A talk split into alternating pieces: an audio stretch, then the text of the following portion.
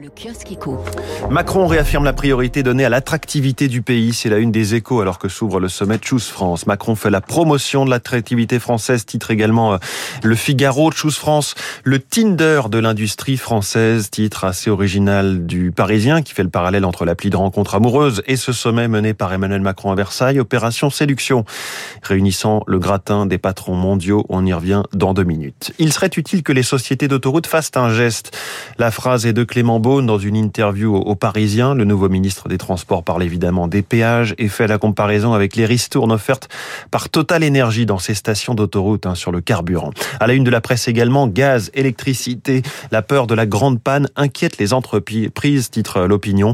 L'exécutif en état d'alerte souligne le Figaro qui interroge la ministre de la Transition énergétique Agnès Pannier-Runacher. Il faut se mettre dans le scénario du pire car il existe, dit-elle. Je vous en reparlerai dans, en détail hein, dans les spécialistes à 7h40. Dans la presse ce matin, il y a aussi les Uber Files, le nom donné par plusieurs médias, notamment Le Monde et Radio France, à une enquête collective sur des milliers de documents internes à Uber auxquels le journal britannique The Guardian a eu accès. Alors franchement, ce n'est pas le scandale du siècle, mais plutôt un bon éclairage sur des pratiques connues d'Uber dans le passé ou largement répandues dans son industrie. Le plus croustillant, ce sont les coulisses du lobbying entre une entreprise privée et des responsables publics. Ici donc Uber et Emmanuel Macron pour essayer de peser sur des enquêtes fiscales ou sur l'évolution du droit. Il y a également de nombreuses preuves de la stratégie délibérée d'Uber d'avancer euh, tout droit dans l'illégalité et de créer ainsi un état de fait pour que change la loi à son profit. Ça, c'est notamment l'histoire d'Uber Pop. Hein. Souvenez-vous, Uber Pop qui permet à n'importe qui, sans formation et avec n'importe quelle voiture, de s'improviser chauffeur jusqu'à l'été 2015.